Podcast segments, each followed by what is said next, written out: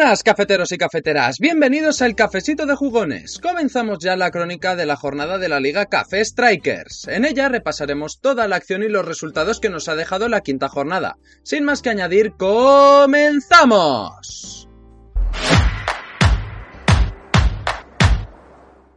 El primer partido entre Pantu y Jota comenzó muy igualado, con más oportunidades para Pantu aunque no lograse materializarlas. Cerca del minuto de partido, Jota se colocó en Estela y clavó el primer gol del partido. A partir de ese momento todo se descontroló y comenzó a haber una alternancia de oportunidades para los dos. Jota consiguió colocar el 3-0, pero Pantu con una estela estelar consigue clavar dos goles, el segundo toda una obra de arte. Desde medio campo disparo a palo largo que rebota y entra, siendo totalmente imposible la estirada del portero. A continuación, J consigue esquivar la entrada de Pantu y coloca un hipertrayazo con Luigi. Finalmente, todas las ocasiones materializadas caen del lado de J, que, que coloca finalmente el 3-9 en el luminoso.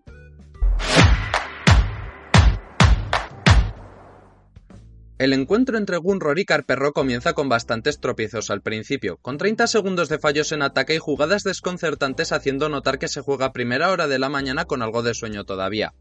A partir de ahí Gunror consigue abrir el marcador y empieza a dominar el juego.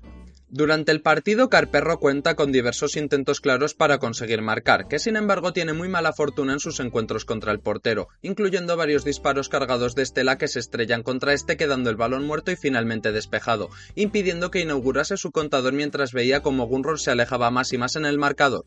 Gunror termina su cuenta con 8 tantos y buenas defensas que cierra el marcador de Carlos a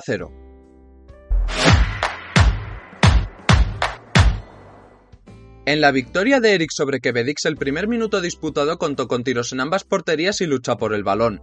Al minuto justo consigue marcar Estela gracias a un remate tras un pase por alto para adelantar a Eric. 30 segundos después llegaría el 0-2 con un tiro de Toad. Después, Quevedix recortaría distancias, consiguiendo el 1-2 con un tiro de Estela muy ajustado a media distancia. A partir de ahí, Toad hace el 1-3 llegando hasta línea de fondo y rematando fácil. Quevedix intenta un par de hipertrayazos que no consiguen entrar, pero consigue empatar el partido con dos buenos goles conseguidos tras hacerse con el dominio de la pelota. A falta de 20 segundos, sin embargo, el Toad de Eric hace un hipertrayazo perfecto, poniendo el 3-5 definitivo que le consigue los 3 puntos.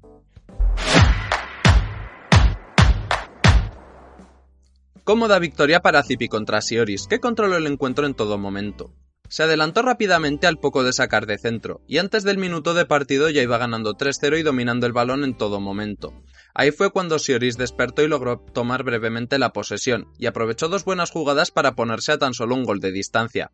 Zipi volvió a coger ventaja en el marcador tras acertar un hipertrayazo, poniéndose 2-5 a su favor y volviendo a equilibrar las fuerzas de juego, aunque se viese sorprendido luego por una contra de Sioris que le sirvió para poner el 3-5 definitivo.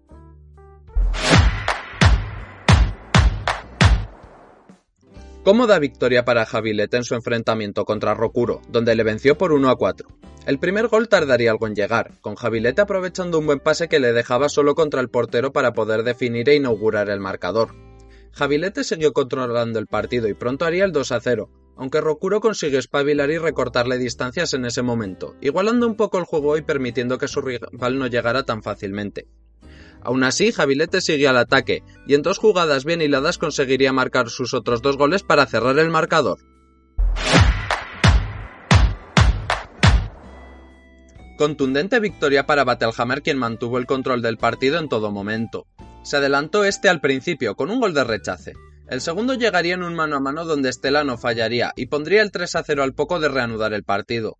En torno a la mitad del partido Battlehammer volvería a tomar la ventaja, poniendo el 4 a 0. Tras ello Nubecita contraatacó y logró acertar un hipertrayazo perfecto para poner el 4 a 2 en el marcador. Tras unos fallos por ambas partes, finalmente Battlehammer vuelve a tomar ventaja con el 5-2 y finalmente cerraría el marcador después de rematar en dos contras tras los ataques de Nubecita, a la que le resultó imposible cerrar más la ventaja.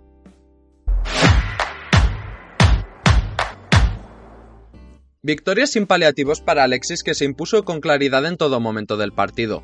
Empezó marcando rápido, tomando ya dos goles de ventaja en el primer minuto, y entonces Pancho le recortó distancias, lo que podía dar sensación de otro partido igualado, pero nada más lejos de la realidad.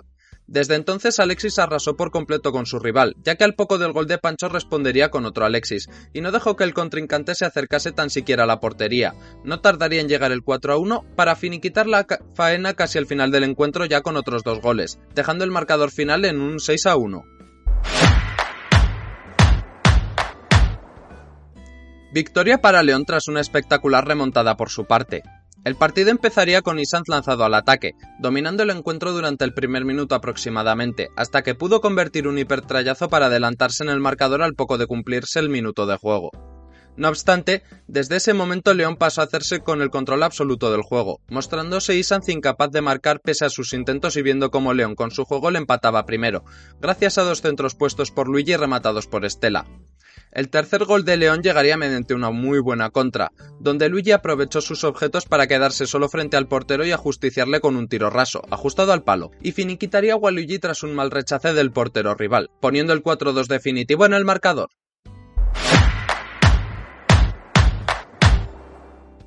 Partido con controversia donde Castell se logró imponer a su rival, aunque el partido debió ser rejugado porque se cayó cuando Pectox iba venciendo 3 a 2 y Castell estaba cargando un hipertrayazo, provocando que no se pudiese continuar y aplazándolo hasta el lunes. El nuevo partido comenzó con dos internadas de Castell en el primer minuto de juego, que Waluigi logró convertir para despegarse en el marcador desde temprano. Castell no frenó el ritmo y tras esos goles siguió dominando el partido y marcaría con Toad del 3 a 0 al filo de la mitad del encuentro. Tras ello, Pectox pareció reaccionar ya que consiguió un breve momento donde se hizo con la posesión y logró recortar distancias pasadas las tres cuartas partes del encuentro, pero sin embargo Castell se encargaría de finiquitar toda esperanza de remontada con un hipertrayazo de Estela, que convertiría en los instantes finales de juego para sentenciar el encuentro.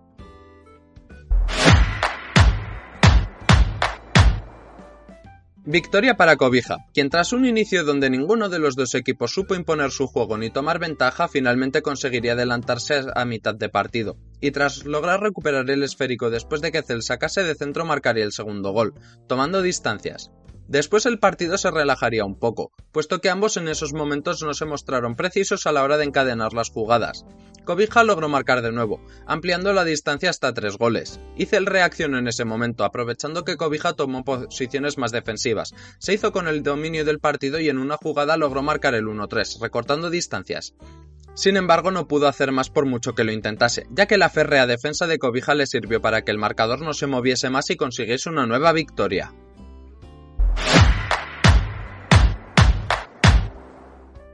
El último partido de la jornada entre Palomario y Señor Trek se jugará el jueves, por lo que habrá que esperar hasta entonces para saber la clasificación final de esta jornada.